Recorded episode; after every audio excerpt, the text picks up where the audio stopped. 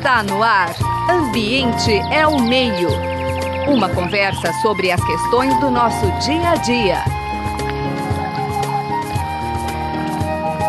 Ambiente é o meio. Olá, ouvintes do programa Ambiente é o Meio. É com muita alegria que hoje nós vamos lá para Minas Gerais, né, sempre remotamente, na bela Ouro Preto, conversar com a professora Karine Gonçalves Carneiro, que é do Departamento de Arquitetura e Urbanismo da Universidade Federal de Ouro Preto, os primeiros cursos superiores aí do Brasil. E o tema tem tudo a ver com Ouro Preto, né, que é a questão da atividade de mineração, o livro da professora Karine, Mineração, Realidades e Resistência. Karine, muito obrigado por estar participando do nosso programa e fale um pouquinho inicialmente da sua formação e da sua experiência profissional. É, boa tarde a todas e todos. Marcelino, eu agradeço enormemente o convite, né? Marcelo também. É, e eu sou graduada em arquitetura e urbanismo é, desde 2013, né? Eu estou no departamento de arquitetura e urbanismo da UFOP, mas eu segui um caminho de pós-graduação é, distinto da própria área de arquitetura, mas completamente complementar, né? Eu fiz o meu mestrado na sociologia e fiz o doutorado nas ciências sociais e agora estou no pós-doc na filosofia. Então tem uma interdisciplinaridade que vai costurando aí esse meu percurso, essa minha trajetória acadêmica, né?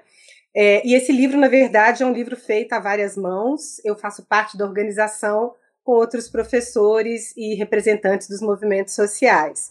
E, de novo, é um prazer poder falar sobre esse, essa coletânea aí de textos e artigos que é tão importante para a gente. Bom, vamos então começar um pouquinho mais geral. Vou fazer quase uma provocação. A gente pode dizer, Karine, que a riqueza mineral de um país é quase uma maldição, assim, é riqueza e perdição, né? Você está em Ouro Preto, né? A velha, a velha Vila Rica com tanta história, né? Primeiro as inconfidências mineiras, quer dizer, né? Aí a gente vê o Brasil como um todo, né? toda essa questão da Vale, os acidentes da Vale, a gente olha a África do Sul também com seu diamante e outras riquezas, todo o continente africano, né? uma, uma exploração também do, do, do, do petróleo, dos recursos minerais, sem falar no Oriente Médio, né? que é uma riqueza gigantesca na mão de tão poucos. É quase uma maldição ter uma riqueza mineral, Karine? é uma boa pergunta, viu? É, bom, eu acho que para a gente tem sido ultimamente mais perdição ou maldição do que riqueza, né? Porque, principalmente em função das discussões que a gente tem tido, e eu aproveito também para complementar um pouco da minha apresentação, né? Eu faço parte do grupo de estudos e pesquisas socioambientais, eu coordeno junto com a professora Tatiana Ribeiro, é, esse grupo que é né, vinculado ao FOP e que se formou logo após o desastre crime de Fundão. E aí até, né, aproveitando para falar a forma como a gente entende isso que aconteceu em 2015 em Mariana e depois 2019 em Brumadinho, mas também que vem acontecendo, não necessariamente como um ponto de eclosão de uma ruptura de barragem, em vários outros territórios, né, que estão em eminência de ruptura, que é, na verdade, para a gente um desastre, né, um desastre crime, mais especificamente. E essa perdição, essa maldição, ela vem não em função da mineração em si, pelo que a gente vem discutindo com os nossos parceiros, mas é, a partir de um modus operandi da produção minerária, né? A partir de uma política específica de mineração que distancia da realidade dos territórios a possibilidade de absorção dessa riqueza que vem com os minérios. Então a gente tem um enriquecimento né, das grandes empresas minerárias que levam esse minério para outros países, é, muitas vezes se instalando nos territórios com essa promessa de riqueza, mas o que a gente vê em Ouro Preto, o que a gente vê em Mariana, o que a gente vê ao longo da própria bacia do Rio Doce, né, que foi completamente aí destruída pelo desastre de Mariana, é que essas promessas não se concretizam, muito pelo contrário, né, são territórios repletos de conflitos, repletos, cidade mesmo de políticas públicas e de um investimento de fato, né, dessa riqueza no próprio local. Então, é riqueza para alguns, para poucos, na verdade, e tem sido maldição para a grande maioria, principalmente as pessoas que são as pessoas mais pobres, né? Então, eu acho que é, existe uma contradição implementada aí pelo modelo extrativo mineral. Por isso que muitos movimentos vão trabalhar com a ideia da soberania né, popular na mineração, para que possa haver participação popular nas decisões é, das formas e dos modos de minerar, para que essa maldição se transforme de fato em riqueza para o povo. É, antes da gente discutir exatamente essas questões, né, que eu acho que é interessante do título, que traz a ideia das resistências, né, mas vamos falar do modelo em si, né? Quais as características, né? A gente sabe que é uma concentração de capital gigantesca, mas fale um pouquinho então sobre esse tal modelo de negócio, né? Que é a palavra da moda, né? Do setor mineral. Bom, é, é um modelo de negócio que vem sendo chamado né, de neoextrativo, né, do neoextrativismo, porque nos coloca é, naquele lugar de séculos de expropriação e de exploração, né, principalmente pelo afastamento das decisões da forma como isso acontece do próprio território. Então a gente tem, na verdade, um modus operandi que também se beneficia da influência político-partidária, né? Se a gente for pensar que nas últimas campanhas que nós tivemos para os vários para as várias esferas do poder executivo ou do poder legislativo mesmo, a gente tem financiamento ou teve financiamento de campanhas de todos eles, né, para todos os candidatos, ou seja, sempre ganham, né, sempre ganham porque investem naqueles que se elegem. É, mais do que isso, tem também uma escolha técnica com relação à forma né, de operar. Então, as barragens a montante, por exemplo, né, e essa extração que depende tanto da água para que ela possa é, tanto beneficiar, como transportar, como lavar também, né? É, é uma escolha que não acontece em outros países, por exemplo, é, que também são países minerados, né? É, além disso, a própria forma como o licenciamento ambiental ocorre, e foi muito espantoso para a gente perceber que um mês e meio depois do desastre crime de Fundão, a gente teve uma flexibilização das licenças, das licenças ambientais em Minas Gerais, né? Então, ao invés de comover e de trazer o legislativo e o executivo né, estaduais para o lado das pessoas atingidas, acabou se criando ainda mais condições desse modelo de mineração ocorrer de uma forma sem um controle maior do Estado, né?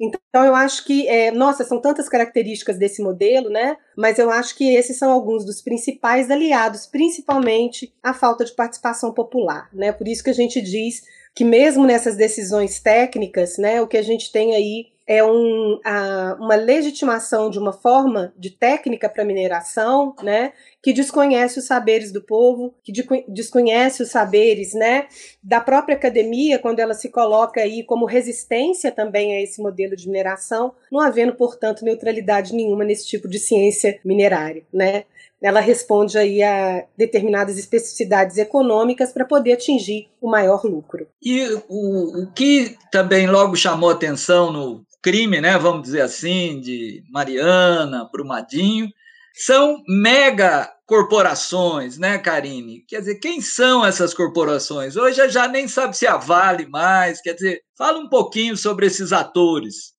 Nossa, isso aí é difícil, né? Bom, eu não sei se eu vou poder falar sobre tudo com tanta propriedade, principalmente em função né, daquilo que de fato acaba sendo minha especificidade de pesquisa dentro desse cenário tão complexo, né? Mas a gente está falando de um capital financeiro internacional, obviamente, quando a gente fala da Vale, né? Desde a privatização da Vale do Rio Doce, que se transforma em Vale, né? Só para exemplificar, a gente vem tendo sucessivamente a retirada né, é, de, de uma possibilidade de participação do Estado mesmo, muitas vezes, nessas decisões. Então, agora há muito pouco tempo, eu não vou saber falar de números especificamente, mas a gente ainda tinha o BNDES como um dos é, acionistas, né? É, importantes aí da, da própria Vale. Mas isso agora, há muito pouco tempo, isso deve ter semanas, né? O BNDES também sai disso. Então, o que a gente vai tendo é cada vez mais uma empresa estrangeira minerando no nosso país. E dentro de uma questão aí que está muito vinculada aos fundos de pensão, né? Que são é, acionistas que a gente não consegue saber quem são, a gente não consegue identificar. Então, quem é a Vale? Né? A Vale é essa coisa que flutua no ar que se chama mercado de capitais, né? E que tem uma lógica que é da lógica também da especulação, né? Para além de toda a expropriação né, é, que ela gera e que ela faz incidir sobre os territórios. Tem também aí essa grande bolsa, né? É, enfim, e não é um ator sozinho. Se a gente for falar de mercado, né? É, financeiro, né, o mercado especulativo, ou o próprio mercado né, de, de produção aí, é, a gente tá, se, acaba se atendo a um eixo que é o eixo econômico, mas ela é mais que isso, né? Porque para ela poder operar, ela vai fazendo aliança e, e, e criando redes nos mais, nas mais diversas esferas da nossa sociedade. É, e aí, de novo, a gente pode voltar, inclusive, para a questão política, né, para a questão da, do governo, né, e mesmo dentro é, de, da, das comunidades e da sociedade, né? instaurando aí esse falso modelo de minero-dependência, dizendo que um determinado território né, só pode ser rico se ele for minerado e criando ao mesmo tempo essa dependência da mineração como fonte de, de recurso né, para as prefeituras, por exemplo. Então, assim, ó, essa não é a minha área, mas eu acho que dá para julgar algumas coisinhas aí para a gente poder pensar e discutir. Perfeito, Karine. Vamos falar um pouquinho agora no campo, acho que tem, podemos discutir um pouquinho o campo das resistências, né? os processos de cooptação também. Antes da, da, do início da entrevista, eu estava conversando com o Marcelo sobre a questão da Renova, que a gente tem acompanhado muitas críticas à atuação, né, em mecanismos com muito dinheiro, mas um dinheiro que vai muito mais para cooptação de lideranças locais, né, para produção de material de divulgação na mídia, e, e é o mesmo dinheiro que acaba não chegando para as famílias né, atingidas pelo crime ambiental. Então, acho que seria legal agora essa dialética, digamos assim, né, de cooptação e de resistência, de luta eu estava lendo um material de Minas esse dia do século XIX e aparecia lá Antônio Bento, entendeu? Como uma paróquia recolhendo subsídio literário para sustento da educação. Fiquei impressionado, né? Quer dizer, então, uhum. então a gente vê que tem muita história por trás dessas comunidades. Sim, sim, com certeza. A história do Brasil vai se confundir com essa história, a história desse Brasil invadido, né?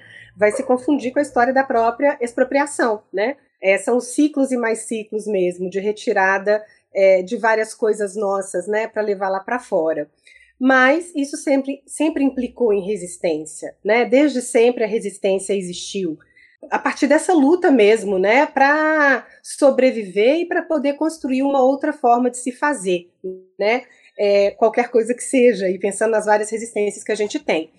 É, mas falando especificamente desse caso, né, que é o do Rio Doce, a Renova ela foi instituída né, para poder criar, para poder gerir e para poder executar os programas de reparação ao longo da bacia do Rio Doce. E desde o início aquilo trazia para a gente que está no território, né, porque a gente está é, desde o rompimento da barragem, principalmente no município de Barra Longa, que foi o município né, que teve a sua sede é, mais destruída né, pela lama de rejeitos. É, a sede virou um grande canteiro de obras, né? Enfim, isso ainda não está resolvido. Cinco anos depois, tem muita coisa por fazer e muita coisa por reparar, já ocasionado pela própria reparação, né? Enfim, e a Renova, então, para a gente sempre foi uma lavagem de CNPJ. A gente sempre fala isso, né? A Renova é a Vale, a Samarco e a, e a BHP Billiton eles trabalham né, para poder fazer com que a reparação seja o mais lucrativa possível para as empresas, aos custos né, do sofrimento, da violação e da dor das pessoas atingidas, porque elas não vêm sendo reparadas. E quando eu falo que o mais lucrativo possível para as empresas, e aí você toca num ponto que eu acho muito importante, Zé Marcelino, que não é só economicamente, né? É num posicionamento de mercado. Porque o gasto com a mídia, o gasto com o marketing, passa a ideia, principalmente para os acionistas, de que está tudo muito bem, obrigada, né? É, e são campanhas milionárias que inclusive já foram inclusive é, que já foram até mesmo é, foco aí de intervenções do Ministério Público, né? Porque a Renova não existe para fazer propaganda da reparação, ela existe para reparar e isso não acontece. E nesse trabalho dela no território, né? E aí a gente também sempre diz que a gente tem os criminosos, né? Cuidando do local do crime, porque eles dizem como eles vão reparar, quando vai reparar, quanto vai custar, de que forma isso vai ser feito, né? Ou seja, eles entram nos territórios, né, que já estão é, vulnerabilizados, eles se implantam nesses territórios e vão criando, e isso não é novidade, né? Quem lê aí sobre a história desse modus operandi, né, da atividade minerária sabe que é assim que funciona, vai criando inclusive rivalidade dentro do próprio território, a partir até mesmo dessa cooptação que você falou, né? Porque se aproxima de um determinado grupo, né, uma determinada associação, é, oferece muitas vezes, né, é, enfim, reparações de uma determinada maneira que coloca essas pessoas contra as outras. Então ela vai aprofundando os conflitos nesse território, né? Ela vai cindindo laços sociais é, que ampliam ainda mais e aprofundam ainda mais esses conflitos no território, né? Então é uma forma de, de, de, de atuação que é histórica. Então a Renova ela reproduz essa forma de atuação histórica das atividades minerárias, né? Da forma como a atividade minerária ela é, se exerce. E isso a gente resgata muito nesse livro, porque nós temos nele, né, é, histórias aí de resistência em vários, em várias partes do nosso país, né? No Rio Grande do Sul, na Bahia, em Minas Gerais, enfim, no Pará também, né? É, não, a gente não trata especificamente do Pará, mas a gente sabe o quanto o Pará está aí no olho do furacão, né? Então, esse, esse modo de atuação ele é espalhado em todo o território nacional e a gente sabe que nos territórios, principalmente dos países do sul global, onde os mineradores também atuam, como é o caso de Moçambique, por exemplo. A gente ouvia as pessoas de Moçambique contarem para gente sobre essas resistências e sobre esses modos de cooptação, é como se a gente estivesse vivendo o que a gente vive aqui também, né? Então é por isso que a gente pode falar que existe na Renova esse modelo de atuação que é o modelo das próprias empresas extrativo-minerárias. Bom, a sua fala, de um lado, assim, mostrou quase que uma segunda onda de destruição, né, Karine? Quer dizer, a primeira onda foi a, a dos dejetos, foi a da lama, e a segunda também é uma onda de destruição no sentido de negar aquilo que se anunciava. Eu vou te provocar um pouquinho assim. E a resistência? Quer dizer, tem atores que. O Ministério Público hoje no Brasil também está um ator muito controverso. Né? Quer dizer, nessa questão, o Ministério Público tem sido um ator importante, existem entidades, né, a própria universidade, como é que ela está atuando, existem prefeituras que têm assumido posições mais corajosas, quer dizer, como é que estão esses, a gente sabe muito, né, tem o movimento dos atingidos pela barragem, pelas barragens, eu não sei se eles têm uma atuação aí na região, vamos falar talvez um pouco sobre esses elementos. Sim, é, bom, a, vou falar também mais especificamente do caso do Rio Doce, mas eu acredito que isso possa é, iluminar e também trazer a mesma lógica do Paraupebas, por exemplo, da bacia do Paraupebas, que é de Brumadinho, né?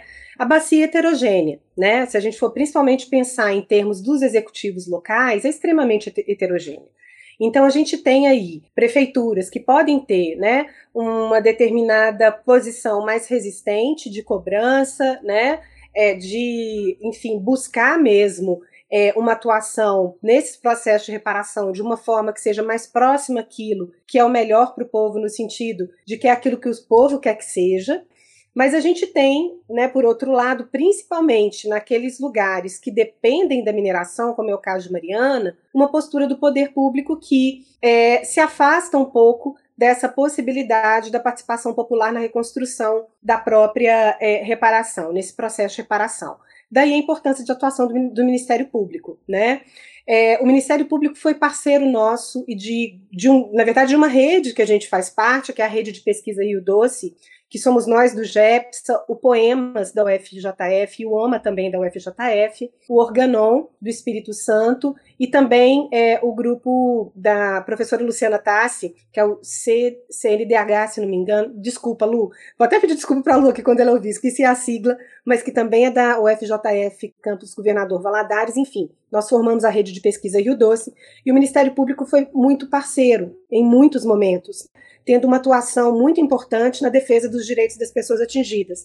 Mas claro que o Ministério Público também não é homogêneo, né? Ele vai ter ali uma heterogeneidade de promotores, né? Uma heterogeneidade, enfim, de pessoas que estão ali, né? E que vão tomar decisões que ou mais ou menos vão se aproximar daquilo que nos parece uma reparação de fato integral. Agora, a resistência de fato, essa que faz com que a gente acredite que é possível, né, e que dá sentido à nossa vida, é a resistência do povo, do povo organizado, é, do povo que está junto com o MAB também, né? O MAB, desde o início, desde o dia 1, né, estava em Mariana, estava em Barra Longa e vem acompanhando, tensionando, e aí eu aproveito, né, para dar aí parabéns ao MAB, porque ontem né, fez 30 anos de MAB, dessa organização muito importante para a luta das pessoas atingidas por barragem, que já conseguiu, inclusive, trazer aí ganhos muito grandes em termos de políticas, né? Como é, as novas leis de segurança de barragem que vêm sendo aprovadas tanto em nível estadual quanto federal, né? Mas não só o MAB, né? Tem também o MAN, que é o Movimento Nacional, é, Movimento pela Soberania Nacional na, na, na Mineração, né? O MAN tem uma atuação extremamente importante a gente tem, é, enfim, uma riqueza de experiências da atuação do MAN, por exemplo, em Conceição do Mato Dentro, né? Tem aí textos também no, no livro que a gente organizou de pessoas que trabalharam ali, que trabalharam lá e que, enfim, trazem depoimentos é, extremamente importantes para essa resistência e, principalmente, Zé Marcelina, a resistência das mulheres. É impressionante ver como as principais lideranças dos territórios são as mulheres, né? A força dessas mulheres que sempre tiveram naquele lugar do cuidado, de cuidar das crianças, cuidar dos idosos, de cuidar da terra, né? E que transferem isso para essa força de luta. Então, isso é uma coisa que sempre nos emociona quando a gente está no território.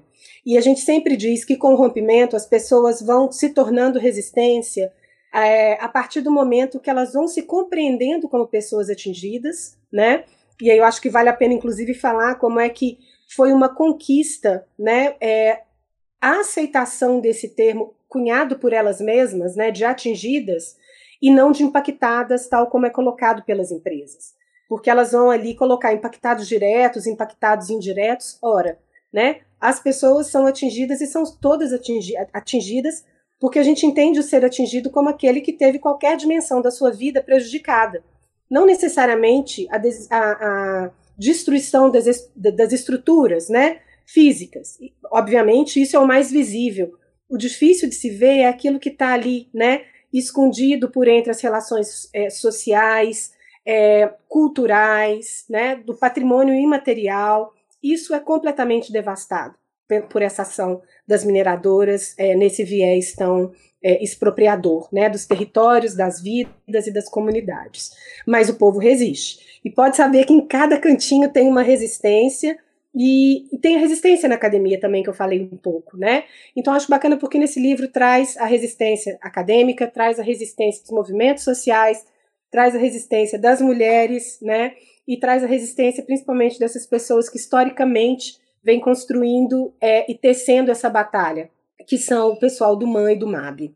Isso, só para recordar, o, o, MAB é exatamente o movimento dos atingidos pela, pelas barragens, né? Que tem uma longa história, né? Que chegam às barragens, né? E as pessoas são. A gente está vivendo agora o dilema da também lá de, das, do Rio Madeira, né? A mesma história, quer dizer, agora sem água, né? Aquilo que já era dito, que era um, né, eram usinas vagalumes. Mas o, o nosso tempo está correndo, Karine. E agora eu acho que eu vou pedir um pouquinho junto com o Marcelo, esse final, você dá um pouquinho a ficha técnica do livro, as pessoas que queiram adquiri-lo, se tem formato virtual. E aí a gente deixa a última para o final aí, para você arrematar. tá joia.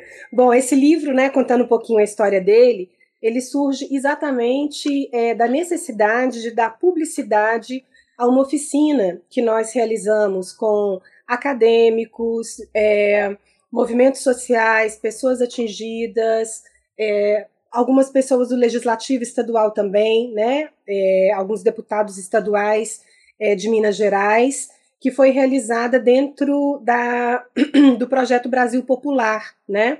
É, do GT Mineração. É, muito puxado pelo MAN, que é o Movimento Nacional pela é, Movimento pela Soberania Popular na Mineração, né? Eu acho que eu até falei anteriormente de uma forma equivocada, né? O que significa de fato o MAN.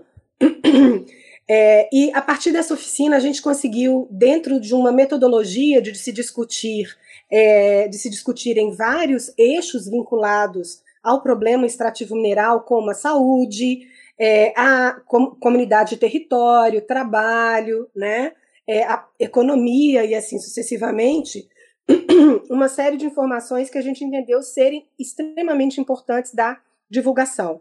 Então, por isso que esse é o primeiro capítulo do, do livro, né? É exatamente é, essa análise, né, ou essa apresentação dessa, desse compilado de informações que a gente conseguiu a partir dessa oficina que foi realizada no âmbito do GT Mineração do Projeto Brasil Popular. E nós então, né, é, decidimos, decidindo divulgá-lo, na verdade esse é o capítulo 2, decidindo divulgá-lo nesse formato, nós convidamos todas as pessoas que participaram dessa oficina, aquelas que tivessem interesse, para poder contribuir com esse livro. É, e aí a gente tem, enfim, né, um grupo extremamente aguerrido, é extremamente plural, mas eminentemente de luta mesmo, né? São 13 capítulos e o livro está dividido então em quatro partes. A primeira parte é o problema mineral e a construção de resistências, né?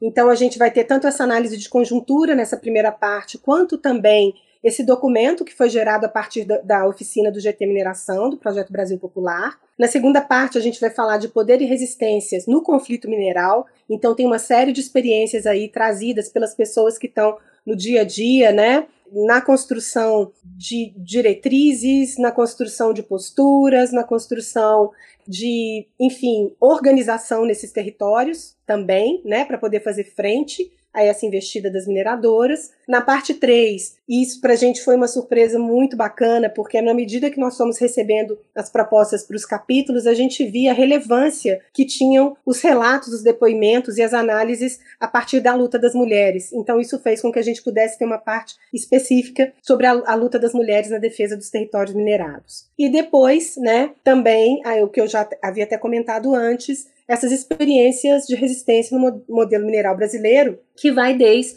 do Rio Grande do Sul até a Bahia, passando também é, por Minas Gerais, né, na Serra do Brigadeiro, e também em Goiás. Então a gente dá essa, esse, esse rolê completo aí por alguns estados brasileiros. É, o livro ele está disponível para download. Depois eu posso mandar o link para vocês, né, em formatos é, diferentes, inclusive, inclusive de, é, por PDF.